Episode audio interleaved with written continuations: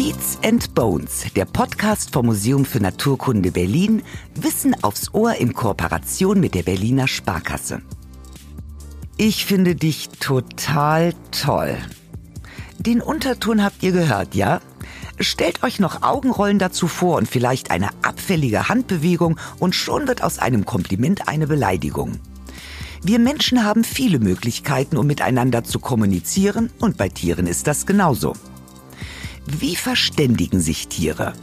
Darüber sprechen wir mit dem Dr. Doolittle des Museums für Naturkunde Berlin, Matthias Zilch. Matthias kennt ihr vielleicht schon. Er hat hier bei Beats and Bones bereits in das Sexleben der Tiere eingeführt. Er ist Zoologe und hört den Zikaden gerne beim Flirten zu. Und er weiß, was Fische sich mitteilen wollen. Es gibt auch Fische, die im Prinzip Luft ablassen über den Darm, also über Furzen plötzlich Töne erzeugen, die dann andere Fische abschrecken sollen. Er kennt aber auch die Liebeslieder, die sich Mäuse singen. Er ist also der ultimative Tierflüsterer und weiht uns heute in die Kommunikation der Tiere ein. Und ja, Lukas, es geht auch wieder um Sex. Ich weiß zwar nicht, warum das hier mit so einem Augenrollen gesagt wird, aber gut. Hallo, ich bin Lukas Klaschinski und ich freue mich sehr, dass Matthias heute wieder mit dabei ist. Und wer den Podcast schon länger hört, weiß, dass ich sehr gerne immer Parallelen zwischen Mensch und Tierwelt suche. Und die menschliche Kommunikation ist ja schon sehr weit entwickelt. Allein, dass wir hier reden können und zuhören und dass das hier stattfinden können. Wir können über Gestik und Mimik kommunizieren, über Sprache. Einige würden auch sagen, dass wir über unser Äußeres kommunizieren. Sind die Menschen die Weltmeister über alle Lebewesen hinweg in Sachen Kommunikation? Also die Weltmeister über alle Lebewesen hinweg, das ist so sehr viel gesagt oder einfach sehr, sehr stark. Was man sagen kann, unsere Sprache ist die effizienteste Form zu kommunizieren.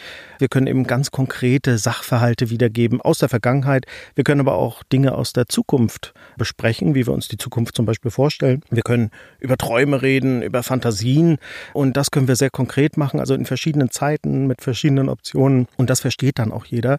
Und das ist schon was Besonderes, ja. Können nur wir das über die Vergangenheit und Zukunft reden oder können das auch andere Tiere und wenn ja, welche? Tatsächlich nachgewiesen ist es eigentlich nur für uns. Es gibt ja das Phänomen, dass zum Beispiel Elefanten beobachtet werden, wie sie also an sogenannten Elefantenfriedhöfen sich mit den Knochen ihrer Vorfahren beschäftigen oder so. Nichtsdestotrotz kann der Elefant das aber mit seinen Herdenmitgliedern nicht so auswerten, wie wir das könnten. Wir haben ja verschiedene Gründe, um uns mitzuteilen. Ich war heute zehn Minuten zu spät, das habe ich dir gesagt. Und schon saßen wir hier zehn Minuten später. Aber warum kommunizieren Tiere? Bei Tieren gibt es ganz viele Möglichkeiten, warum sie kommunizieren. Also bei Tieren in Gruppen zum Beispiel halten die den Kontakt über Töne vielleicht oder bei Elefanten über weite Entfernung, über Infraschall. Dann zeigen Tiere über Geräusche oft an, dass sie ist mein Revier, nicht nur über Geräusche, auch über Gerüche. Und die riechen nicht nur, dass da schon jemand ist, sondern dass da vielleicht auch größer und stärker ist. Und dann müssen sie natürlich auch untereinander kommunizieren. Also ich will mich fortpflanzen, dieses Futter gehört mir, geh weg, ich mag dich nicht, komm her, ich mag dich. Also auch solche Sachen werden bei Tieren kommuniziert. Was ist für dich die komplexeste Form der Kommunikation im Tierreich? Außer wir Menschen. Was ich zum Beispiel faszinierend finde, ist, dass viele Insekten mit Pheromonen, also chemisch kommunizieren. Und da geben zumeist Weibchen Pheromone ab. Und die Männchen, zum Beispiel bei Mücken, haben sehr große Antennen, um diese Pheromone aufzuspüren. Das sind aber ganz wenige Moleküle auf einem ganz großen Luftraum, dass die sich so im Prinzip finden auf diesem Weg. Das finde ich unglaublich faszinierend. Eine andere Form, die genauso beeindruckend ist, sind zum Beispiel die Wale, die also im Wasser singen und wirklich über Entfernungen von Kontinenten miteinander kommunizieren, ja, also wirklich über Tausende von Kilometern entfernt sich gegenseitig hören können. Und das finde ich tatsächlich auch ziemlich abgefahren, dass das funktioniert. Wenn wir jetzt wieder bei uns sind, der Mensch guckt ja immer gerne auf sich selber, welche Art der Kommunikation im Tierreich kommt dem Menschlichen am nächsten? Also wir sind ja einzuordnen als Säugetiere. Insofern agieren wir schon sehr, sehr ähnlich wie zum Beispiel Primaten, aber auch Hunde oder Katzen. Wir haben also eine Mimik, wir haben eben diese sehr komplexe Sprache. Aber auch wir Menschen kommunizieren ja doch auch über Geruch. Also das haben wir auch. Ich glaube, Parfüms werden in Milliardenbeträgen verkauft, ja, und damit wollen wir auch etwas ausdrücken. Suchen wir uns deswegen Katzen und Hunde als Haustiere, weil wir die relativ leicht verstehen? Ja, wenn man sich vor allen Dingen anschaut, wie sich das entwickelt hat, welche Haustiere der Mensch sich hält, dann ist der Hund eine der ältesten Haustiere überhaupt oder auch Katzen. Zum einen haben sie auch Fell, zum einen verhalten sie sich sehr ähnlich, sie reagieren auf unsere Rufe. Erst in den letzten Jahrzehnten sind ja andere Tiere beliebt geworden eigentlich als Haustier, also dass man sich Schlangen hält oder Vogelspinnen, das gab es ja früher eigentlich in der Form nicht, weil man mit diesen Tieren nicht so kommunizieren kann. Eine Ausnahme ist vielleicht, dass es auch schon zumindest in der zivilisierten Welt dann sehr schnell Aquarien oder so gab. Da passiert ja auch nicht unbedingt sehr viel, was Streicheln oder Sprechen angeht. Zumindest nicht oft, wenn nur einmal. Ja. Wir haben in der ersten Staffel, in der zweiten Folge über Sex im Tierreich gesprochen und du hast, glaube ich, auch über die Lautstärke von Zikaden gesprochen. Zikaden können ja bis zu 120 Dezibel laut werden. Das ist so laut wie ein Düsenflieger, wenn er startet. Wie machen die das? Die haben ja eigentlich keine Stimmbänder, ne? Richtig, die haben keine Stimmbänder. Tatsächlich haben die Zikaden ein spezielles Organ dafür. Das heißt das Tymbalorgan. Und das ist im Prinzip eine gespannte Membran, die also unter Spannung gesetzt wird und dann wieder losgelassen wird und dann einfach die Luft sehr, sehr stark in Bewegung versetzt und dadurch entstehen sehr, sehr laute Töne dann. Jetzt haben die Zikaden noch ein Problem. Die haben nicht nur keine Stimmbänder, was ja kein Problem für sie ist, aber auch keine Ohren. Wie hören die? Ja, dafür haben sie auch spezielle Organe entwickelt. Das sind die Tympanalorgane. Die befinden sich an den Beinen. Es ist wiederum ganz ähnlich. Hier trifft der Schall auf eine Membran wiederum und die sitzt an einem flüssigkeitsgefüllten Raum und in diesem befinden sich Sinneshaare. Also wenn der Schall auftritt, dann bewegt sich die Flüssigkeit, dann bewegen sich die Sinneshaare und dann wissen die, da ist jetzt ein Ton und so hören also viele Insekten auch. Also nicht nur die Zikaden, zum Beispiel auch Laubheuschrecken oder auch andere Insekten. Wie erzeugen Tiere noch Laute, um zu kommunizieren? Bei den Zikaden ist es ja schon recht ungewöhnlich, ne?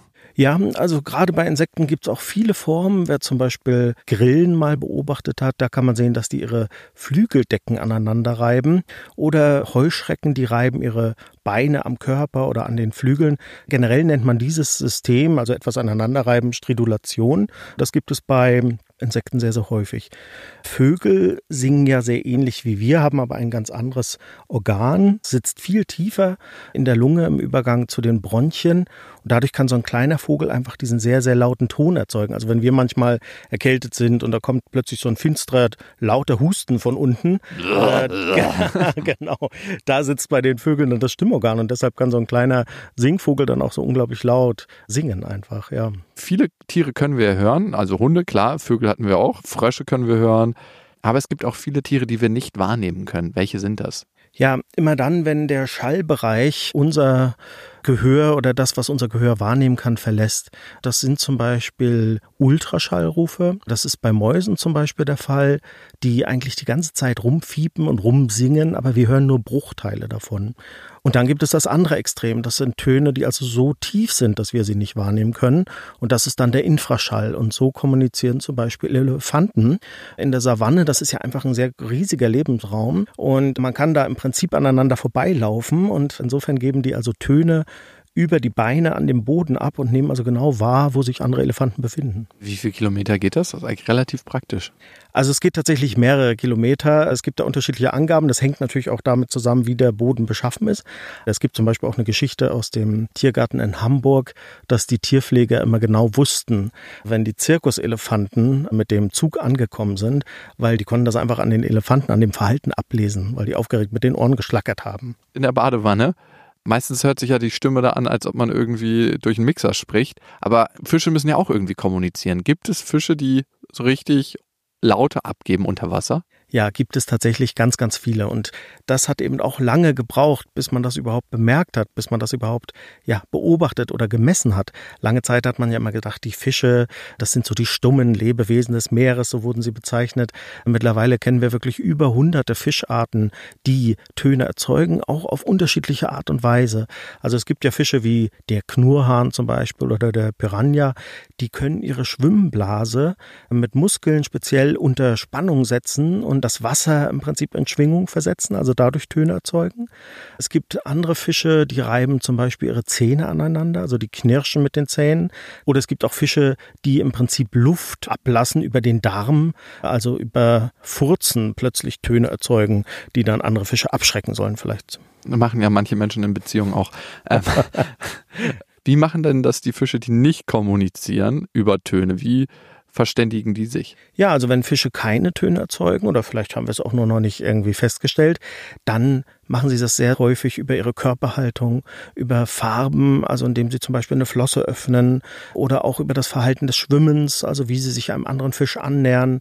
Und es gibt aber auch Pheromone oder eine chemische Kommunikation bei Fischen, dass die sich also zum Beispiel auch im Wasser, müsste man sagen, erschmecken. Und wie genau ist die Information, die sie vermitteln? Also ist da wirklich die Information so genau, dass sie sagen, wir treffen uns in zwei Tagen da und da oder geht es immer um so Sachen, Hai hinter dir rechts oder Hai kommt generell? Wie genau können die kommunizieren? Ja, bei Fischen ist das sehr, sehr eingeschränkt. Also die können im Prinzip sagen, ich bin hier äh, oder das war's, ich bin da. das ist ja schon eine wichtige Info. Ich bin hier, also bin ich. Wo das sehr, sehr gut funktioniert, da müssen wir uns von den Fischen ein bisschen entfernen, das sind tatsächlich Delfine. Die nutzen das Wasser wirklich in Perfektion und haben im Prinzip eine Komplexität in der Sprache, wie wir sie auch gar nicht erreichen können. Also zum einen haben Delfine auch ein Signaturmuster, also wenn sie miteinander sprechen, ist immer auch klar, wird immer mittransportiert, welcher Delfin hier gerade Informationen übersendet. Ist das auch Dialekt eingefärbt? Also wenn die aus einer unterschiedlichen Region kommen, dass sie auch dann unterschiedlich sprechen? Ja, das auch. Also das hängt vor allen Dingen auch damit zusammen, dass die Jungtiere sich in der Gruppe ja entwickeln und quasi ihre Signatur innerhalb dieser Gruppe entwickeln. Das heißt, so eine Jugendsprache, so, yo, Alter. So ungefähr. Und die ist dann halt sehr ähnlich wie von den anderen Delfinen aus dieser Gruppe. Ach, und wenn eine Delfingruppe sehr, sehr weit entfernt wohnt, dann beeinflusst sich das ja gar nicht mehr miteinander. Das heißt, die entfernen sich im Prinzip in ihren Signaturen. Also das kann man ganz gut feststellen. Und inwieweit ist die Sprache komplexer in manchen Teilen als beim Menschen? Ja, es ist so, Delfine senden ja auch Signale aus, auch zum Beispiel, um sich zu orientieren. Und da hat man immer gedacht, okay, ein Delfin sendet Schallwellen aus, die treffen auf den Fisch, Schallwellen gehen zurück zu dem Delfin, der Delfin weiß, da ist ein Fisch. Man hat aber jetzt beobachtet, dass die Tiere diese Schallwellen unter Wasser gemeinsam nutzen. Das heißt, ein Delfin gibt mit seiner persönlichen Signatur ein Signal ab und hier werden nun zum Beispiel Umgebungsinformationen zurückgespiegelt. Die empfängt ja aber nicht nur der eine Delfin, sondern alle anderen aus der Gruppe auch. Das heißt, wenn zum Beispiel drei Delfine auf Jagd gemeinsam gehen, dann muss nur einer rufen, aber alle drei sehen, was der eine im Prinzip auch sieht. Und das ist ein Riesenvorteil. Also er kann zum Beispiel angeben, Hi, als Information kommt das zurück. Und der Hai sieht aber gar nicht den Delfin, der dieses Signal abgegeben hat. Und deshalb rammt dann vielleicht ein anderer Delfin in die Seite des Hais oder so, um den abzuwehren. Das heißt, die sehen quasi gemeinsam die Umgebung, ohne das quasi noch zu formulieren, ja, sondern sie nehmen eigentlich gemeinsam wahr und müssen da gar nicht weiter drüber sprechen. Das klingt nach einer Art Geheimsprache, die Delfine da haben.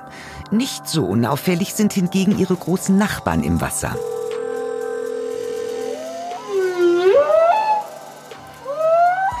Stellt euch mal vor, ihr telefoniert mit eurer Oma, die immer noch nicht verstanden hat, dass bei einem Ferngespräch sie nicht in das Telefon schreien muss, damit ihr sie verstehen könnt. Denn ungefähr so brüllt der Pottwal oder auch Blauwal durch die Ozeane nämlich mit bis zu 180 oder auch 200 Dezibel. Die Rufe der Wale müssen aber auch ohne Unterstützung von Alexander Graham Bell über tausende Kilometer durch die Meere reichen, damit sie sich verständigen können. Nur mal so zum Vergleich. Wenn ein Rettungswagen mit eingeschalteter Sirene an uns vorbeifährt, sind das 120 Dezibel. Und trotzdem sind die Wale nicht die lautesten Tiere der Welt.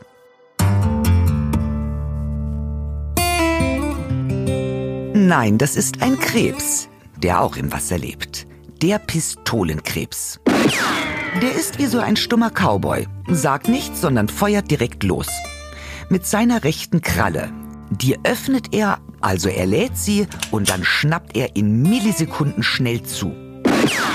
Dabei entsteht eine Luftblase, die implodiert und durch den Druckstrahl wird seine Beute betäubt. Begleitet wird das durch einen Knall von 220 Dezibel und heiß wird es auch noch.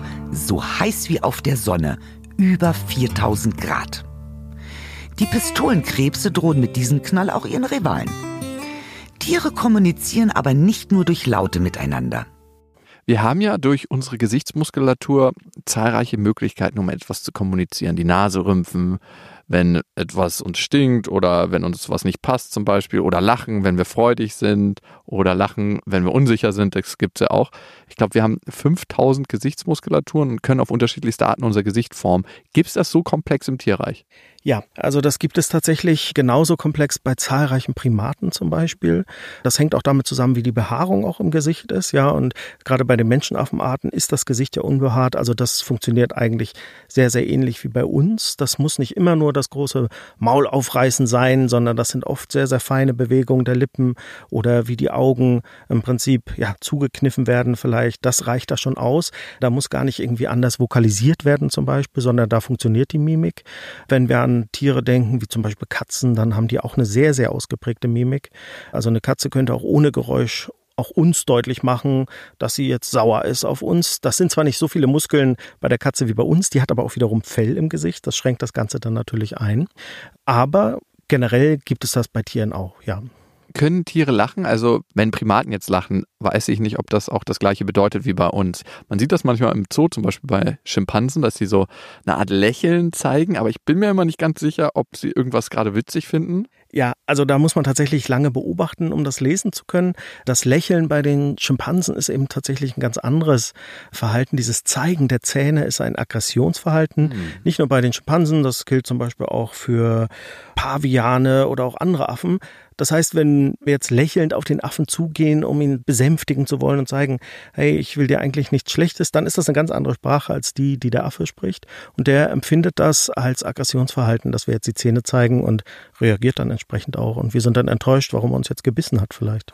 Und dann habe ich manchmal das Gefühl, dass Tiere noch mehr wahrnehmen auf unterschiedlichste Art als wir. Zum Beispiel, ich habe eine Weile auf dem Dorf gewohnt und da gab es einen riesen Schweinehof neben mir. Und immer in der Nacht, bevor der Schlachter kam, bevor die Tiere abgeholt wurden, gab es einen riesen Radau im Stall. Und die wurden nicht, ich habe extra den Bauern gefragt, in andere Gehege gebracht. Die konnten das also eigentlich nicht wissen.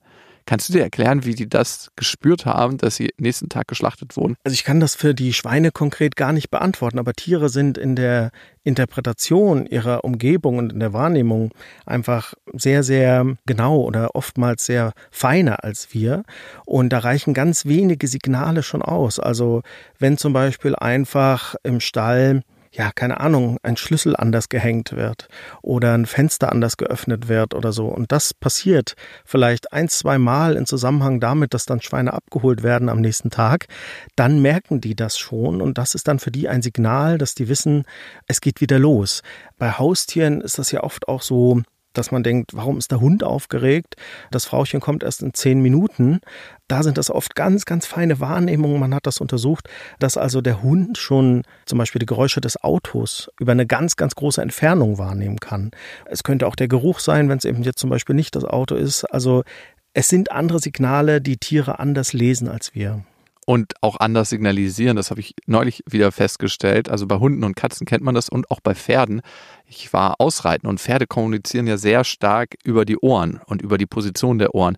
Was wird damit hauptsächlich kommuniziert? Beim Pferd, wenn man Pferde gut lesen kann, erkennt man an den Ohren sofort, sind die gerade entspannt? Sind die aufgeschreckt? Wenn ich mehrere Pferde zusammen habe, kann ich daran zum Beispiel erkennen, oh, hier gibt es ja irgendwie Konkurrenz oder hier gibt es Streit unter den Pferden. Das heißt, da kann man sehr, sehr viel tatsächlich ablesen. Je besser man ein Pferd kennt, also wenn Leute wirklich mit dem einen Pferd oft reiten oder ein eigenes Pferd vielleicht auch besitzen, dann können sie das mit der Zeit auch immer besser lesen wenn man sich die Menschen anguckt und sich mal im Detail anguckt, was sie machen, finde ich das immer sehr, sehr witzig. Zum Beispiel, wie wir uns kleiden. Das ist ja auch eine Form der Kommunikation. Manche kleiden sich als Geschäftsmann, um zu signalisieren, ich bin erfolgreich, ich bin vertrauenswürdig, du kannst Geschäfte mit mir machen. Dann gibt es Rapper, die sagen, ich trage mein Gucci-Cap und meine Bling-Bling-Sachen, um zu zeigen, wie street-kredibil ich bin und wie erfolgreich ich als Rapper bin. Gibt es das im Tierreich auch, diese Art der Kommunikation? Ja, das gibt es. Also im Prinzip das, was du beschrieben hast, wir ziehen einen Anzug an oder wir kleiden uns als Rapper, das ist ja die Zugehörigkeit zu einer Gruppe, die hier angezeigt wird. Und gerade auch bei Tieren, die in größeren Gruppen leben, ist es eben auch so. Ne? Also da wird die ganze Zeit eigentlich kommuniziert, ich gehöre mit in die Gruppe, gehörst du mit in die Gruppe, wo ist eigentlich Individuum X? Das ist zum Beispiel bei größeren Vogelschwärmen ist das so, dass die sich immer wieder vergewissern, ja, wir sind die aus der Gruppe. Und wenn dann ein anderer Vogel auftritt aus einer anderen Gruppe, selbst der gleichen Art, wenn da jetzt nicht irgendwie ein Grund dafür besteht, zum Beispiel Fortpflanzungszeit, dann wird der auch weggebissen. Ich habe neulich eine BBC-Doku gesehen über Tänze von Vögeln in der Tierwelt. Hauptsächlich war das, glaube ich, in tropischen Gegenden. Würdest du sagen, ja, das gehört auch zur visuellen Kommunikation? Ja, das ist tatsächlich visuelle Kommunikation, das Balzverhalten von Vögeln, zum Beispiel die Paradiesvögel, die wirklich abgefahrene Bewegungen einfach machen, die ihre Flügel aufstellen, die ihren Kopf zum Teil verstecken, die da mit ihren langen Schwanzfedern, die hin und her bewegen. Also wenn man da drauf guckt, denkt man, was ist das eigentlich? Ja, das sieht gar nicht mehr wie ein Vogel aus.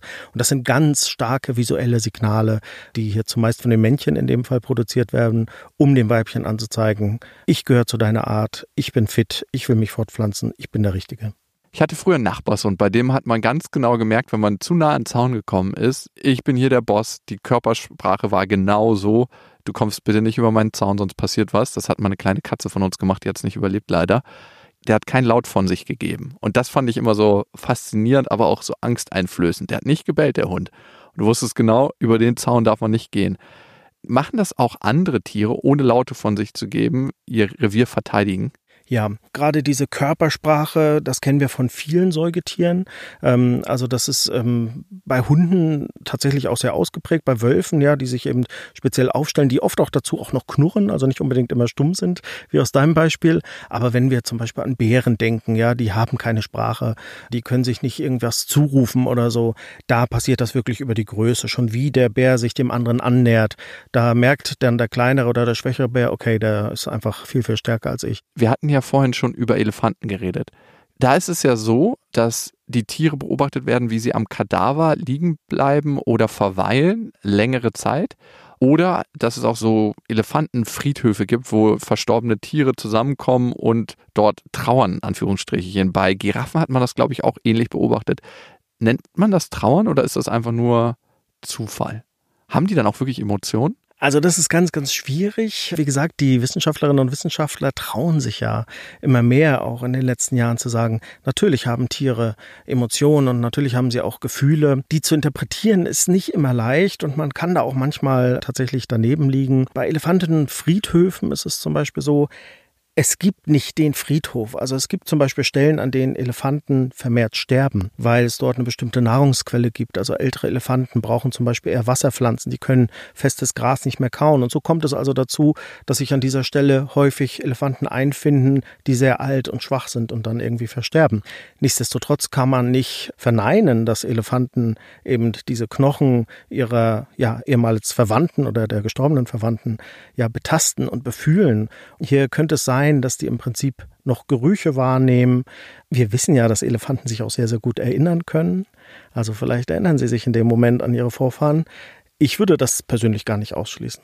Aber das ist schwer, das nachzuweisen. Ne? Also wie weist man das nach? Genau, also man kann hier eher andere Vergleiche anstellen, wo man es wirklich sehen kann. Also es gibt zum Beispiel bei Elefanten ganz tolle Fälle, dass die mal einen Pfleger hatten und nach 30 oder 40 Jahren treffen die diesen Pfleger wieder und erkennen den und freuen sich total und wedeln mit den Ohren und fangen an, Geräusche zu machen. Das heißt, hier können wir tatsächlich einfach sagen, ja, der Elefant erinnert sich und das hat er über 30 Jahre gemacht. Zeigen andere Tiere auch Emotion? Delfine können auf jeden Fall leiden unter Gefangenschaft. Delfine können traurig sein. Wenn zum Beispiel in einer Delfingruppe ein Junges stirbt, dann nimmt die Mutter dieses Junge quasi noch mit. Sie versucht nach wie vor, dieses Junge zur Oberfläche zu stoßen. Andere Delfine kommen dazu. Und das ist mehr als einfach nur, er bewegt sich nicht, er muss Luft aufnehmen, sondern hier kann man tatsächlich erstmal eine Verhaltensänderung wahrnehmen, die man durchaus auch als Trauer wahrnehmen kann. Wo wir schon bei Trauer sind, können Menschenaffen weinen? Ja, also Menschenaffen können weinen, auch Elefanten können tatsächlich weinen, wenn die unter ganz schlechten Haltungsbedingungen zum Beispiel gefunden werden oder aus diesen auch befreit werden, dann sind sie im Prinzip ja emotional offenbar überwältigt und es gibt hier einfach auch Tränen, die dann fallen. Ich habe mal, das war super spannend, mit einer Schimpansenforscherin ein Gespräch gehabt und die hat versucht, Schimpansen, die, ich glaube, in Österreich oder in der Schweiz eingesetzt worden sind. 50 Stück waren das circa, um an HIV zu forschen. Und dann hat man irgendwann herausgefunden, dass das doch nicht vom DNA-Strang so gut passt und dass die Forschung nicht so möglich ist. Dann waren die aber schon 20, 25 Jahre in Gefangenschaft und die hat quasi dafür gesorgt, dass sie sich als Gruppe wieder zurechtfinden. Und die waren alle eigentlich in Einzelboxen, 4 mal 4 mal 4 Meter, also wirklich Gefängnis auf Lebenszeit. Und die hat dann angefangen, die Boxen nebeneinander zu stellen und irgendwann hat sie die Gitter hochgemacht. Und das war so, dass sich die Schimpansen in die Arme gefallen sind teilweise und geweint haben. Ja, ich habe auch schon mal Bilder gesehen von Schimpansen, die aus der Laborgefangenschaft dann zunächst in ein Freigehege kamen, die sich das also gar nicht getraut haben, die sich gegenseitig Mut irgendwie gemacht haben, sich auch halt miteinander beschäftigt haben, so nach dem Motto, ich traue mich jetzt raus, komm doch auch. Wenn man da sagen würde, es gibt hier keine Emotionen, das muss eine Fehlinterpretation sein. Wenn der Hund des verstorbenen Nachbarns also sehr lethargisch ist oder wellensittich Bubi nicht mehr frisst, seitdem sein Käfiggenosse Hansi tot ist, dann trauern diese Tiere. Und auch ohne dass jemand gestorben ist, kann ein Haustier mal einen schlechten Tag haben. So ein Hausschwein oder ein Hund oder eine Katze ist am Ende eben auch nur ein Mensch. Wie es ihnen geht oder wie sie uns finden, teilen sie nur anders mit pinkeln zum Beispiel in die Ecke, anstatt zu sagen, ich wollte aber gar nicht in die neue Wohnung ziehen. Oder, deinen Freund find ich richtig kacke. So ein Häufchen im Koffer des neuen Lovers weiß dann aber sicherlich jeder zu deuten. Und nicht nur Mensch und Tier können sich verständigen, sondern auch Tier und noch ein ganz anderes Tier. Kommen wir nochmal zur spezienübergreifenden Kommunikation. Können Tiere denn spezienübergreifend miteinander kommunizieren? Also kann eine Ameise zum Beispiel mit einer Blattlaus kommunizieren? Ja, also das ist sogar ein sehr, sehr schönes Beispiel. Also Ameisen nähern sich ja Blattläusen an und tasten dann den Rücken der Blattlaus mit ihren Antennen. Und das ist immer für die Blattlaus das Signal, ein Kottröpfchen abzugeben. Und davon ernähren sich die Ameisen. Das heißt, die Ameise geht auf die Blattlaus zu und die Blattlaus reagiert in einer bestimmten Weise. Und das funktioniert sehr, sehr gut bei diesen beiden Tieren. Also wir kennen das von vielen anderen Tieren auch, zum Beispiel Schlangen, die bei Gefahr sich auf den Rücken drehen und sogar den Mund aufmachen und die Zunge raushängen lassen. Die kommunizieren, die geben quasi an, ich bin jetzt tot, du brauchst mich nicht mehr fressen, mit mir stimmt sowieso was nicht. Und wenn der Fressfeind dann weg ist, dann beenden sie diese Form der Kommunikation und kriechen wieder ihrer Wege. Wie geht es eigentlich, dass sich die Tiere dann untereinander verständigen oder die Insekten oder auch Mensch, Hund?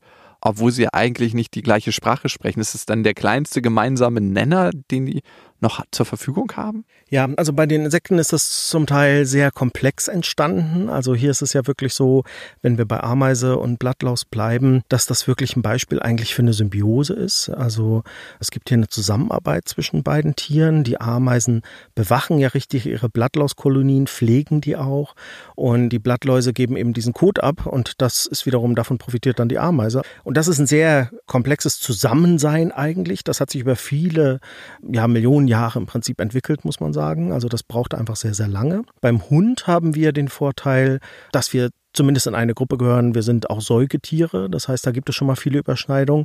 Nichtsdestotrotz leben Hunde und Mensch auch schon über 10.000 Jahre zusammen. Das heißt, auch hier gab es schon eine Annäherung, eine Angleichung. Und was ich vielleicht dem Nachbarshund noch vermitteln kann, kann ich dem Wolf nicht so in der Form vermitteln. Wir haben jetzt relativ viel über die unterschiedlichsten Formen der Kommunikation gesprochen. Und da gibt es viele Sachen, die wir nicht machen. Aber gibt es trotzdem Sachen, die der Mensch am besten kann, wo wir sagen, da unterscheiden wir uns zur Tierwelt? wir können wirklich so detailliert Dinge darstellen, die es auch gar nicht geben muss. Also wir können uns über unsere Fantasie unterhalten, wir können uns die Zukunft ausmalen und das unterscheidet tatsächlich uns von der Kommunikation der Tiere. Und es ist Wahnsinn, was durch Sprache passiert. Allein, dass wir das jetzt hier gerade hören, es entstehen bei jedem Menschen Bilder, es entstehen im Idealfall auch Emotionen. Sprache ist sowas Faszinierendes, finde ich. Und gerade die Sprache bei Menschen. Hat sich erst die Komplexität der Sprache entwickelt beim Menschen und dann ist die Welt komplexer geworden um den Menschen oder war das eher eine Parallelentwicklung? Ich glaube, dass sich das gegenseitig tatsächlich auch bedingt. Auch gerade erst in dem Fall, wo wir Informationen auch darstellen und speichern konnten auch, also das muss ja nicht ein Aufschreiben sein, sondern ein Weitergeben über Generationen. Erst dann konnten wir komplexere Zusammenhänge verstehen auch oder komplexere Strukturen auch schaffen, also zum Beispiel auch gesellschaftliche Strukturen. Das heißt, angefangen hat es ursprünglich natürlich, dass wir irgendwie Töne erzeugt haben und erst daraus hat sich nachher eine komplexere Sprache entwickelt und das geht einher mit einem komplexeren gesellschaftlichen Zusammenleben. Also es gibt zum Beispiel bei Meerkatzen, da kann man beobachten, dass die Töne erzeugen und dass die an bestimmte Töne, an bestimmte Warntöne etwas ranhängen. Also im Prinzip ein Suffix, der jetzt zeigt, okay, die Gefahr ist nicht so akut. Und der dieses, humpelt auf dem linken Bein. genau, da ist zwar ein Leopard, aber der ist uns, äh, wir müssen nur ein bisschen aufpassen. Und man spricht hier äh, tatsächlich von einer Protosyntax. Ich glaube, wenn wir uns solche Arten anschauen, verstehen wir auch noch besser, wie sich unsere Sprache im Laufe der Zeit entwickelt hat. Das hat sehr, sehr lange gedauert. Mhm. Und sie verändert sich ja jetzt gerade. Wir werden immer digitaler in der Kommunikation. Was glaubst du, kann uns helfen, wenn wir uns bestimmte Sachen im Tierreich angucken, in unserer Kommunikation für die Zukunft, in unserer digitalen Kommunikation vielleicht auch? Ja, ich glaube, wir müssen tatsächlich immer wieder auch im Realen zusammenkommen oder vielleicht auch digitale Formate schaffen, wo man eben tatsächlich mehr sieht als nur das Gesicht, ja. Offenbar gibt es ja schon einen Verlust auch oder vielleicht nehmen wir das als Verlust wahr, dieser Formen, dieser zwischenmenschlichen Kommunikation. Also wir gleichen das ja wiederum aus dann durch Emojis oder durch andere Zeichen oder Memes, ja, die so ein bisschen anzeigen, in welche Richtung ich gerade denke oder so, weil ich das vielleicht per WhatsApp-Nachricht nicht vermitteln kann. Und so ein Smiley oder Herz könnt ihr auch mal beim Instagram-Kanal der Berliner Sparkasse dalassen. Das ist unser Kooperationspartner und der macht diesen Podcast erst möglich. Und wenn ihr schon mal dort seid auf dem Profil der Berliner Sparkasse bei Instagram, dann könnt ihr dort auch per Direktnachricht eine Frage stellen. Zu allem rund um Evolution, Tiere, Gestein, eben zu den Themen, die wir hier bei Beats und Bones besprechen. Und es kam auch zum Thema Kommunikation bei Tieren Fragen rein von euch. Vielen Dank dafür. Und die erste Frage ist ziemlich clever. Matthias, gibt es eine Sprache, die alle Lebewesen verstehen? Nein. Schade. Das ist eine spannende Frage und wäre ja auch wirklich irgendwie interessant, aber die Lebewesen sind so unterschiedlich. Wenn ich also an ein Bakterium denke und einen Gorilla, dann finden die keine gemeinsame Sprache. Also es funktioniert nicht. Nein, leider nicht. Und eine Sprache, die alle Säugetiere verstehen, würdest du sagen? Ja, also ich finde zumindest, dass alle Säugetiere auf Akustik reagieren. Also ich kann jedem Säugetier etwas zurufen oder ich kann brüllen und es damit zumindest ja vielleicht erschrecken oder seine Aufmerksamkeit irgendwie bekommen. Doch, das schon. Oder im Worst Case aggressiv machen. Ja, ich kann es auch beißen, das ist dann ziemlich eindeutig. Stimmt. Die nächste Frage. Gibt es eine lustige Art der Kommunikation im Tierreich, die fast niemand auf dem Schirm hat? Ja, also da fällt mir tatsächlich etwas ein. Auch bei uns einheimisch gibt es eine ganz kleine Wanzenart, Micronecta scholzi. Und diese Tiere leben unter Wasser. Sie sind nur wenige Millimeter groß und sie erzeugen ihre Töne über Stridulation. Und zwar machen das die Männchen, indem sie den Penis über eine Platte auf dem Bauch reiben. Und diese Platte ist ein bisschen geriffelt. Das heißt, da entstehen dann Wellen, die also unter Wasser als Schall weitergetragen werden. Und das macht er in einer so hohen Frequenz, also wirklich, dieses Tier ist drei, vier Millimeter groß, dass wir das sogar hören können, wenn wir am Wasser stehen. Wissenschaftlerinnen haben das und Wissenschaftler haben das interessanterweise die Penisgeige genannt. Und das ist doch eine ziemlich äh, witzige Form, dass also über den schnellen Penis hier gesprochen wird. Die nächste Frage. Kommunizieren wir tatsächlich mehr über das, was wir sagen und aussprechen oder über das, was unser Körper mitteilt? Ich würde fast behaupten, das hängt natürlich von der Situation ab, dass beides gleichermaßen wichtig ist.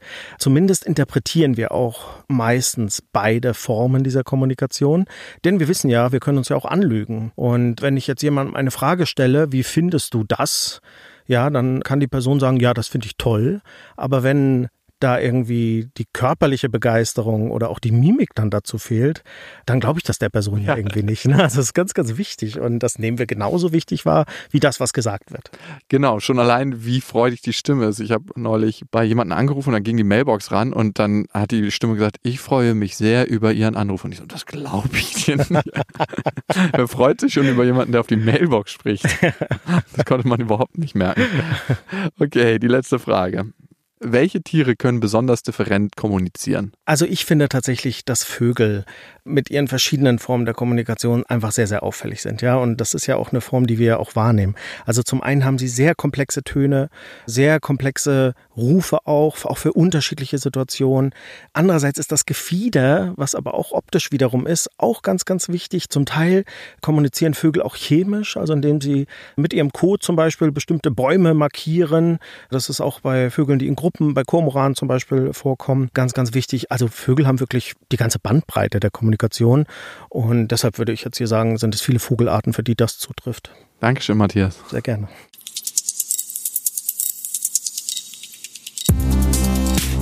Ein Dankeschön geht auch raus an euch Hörerinnen und Hörer fürs Klicken und Abonnieren. Falls ihr den Beats and Bones Podcast also noch nicht abonniert haben solltet, dann macht das sehr gern. Dann verpasst ihr keine neue Folge, die kommt jeden zweiten Sonntag raus. Und ich meine, allein für die Geschichte über die Penisgeige hat sich das Zuhören doch gelohnt.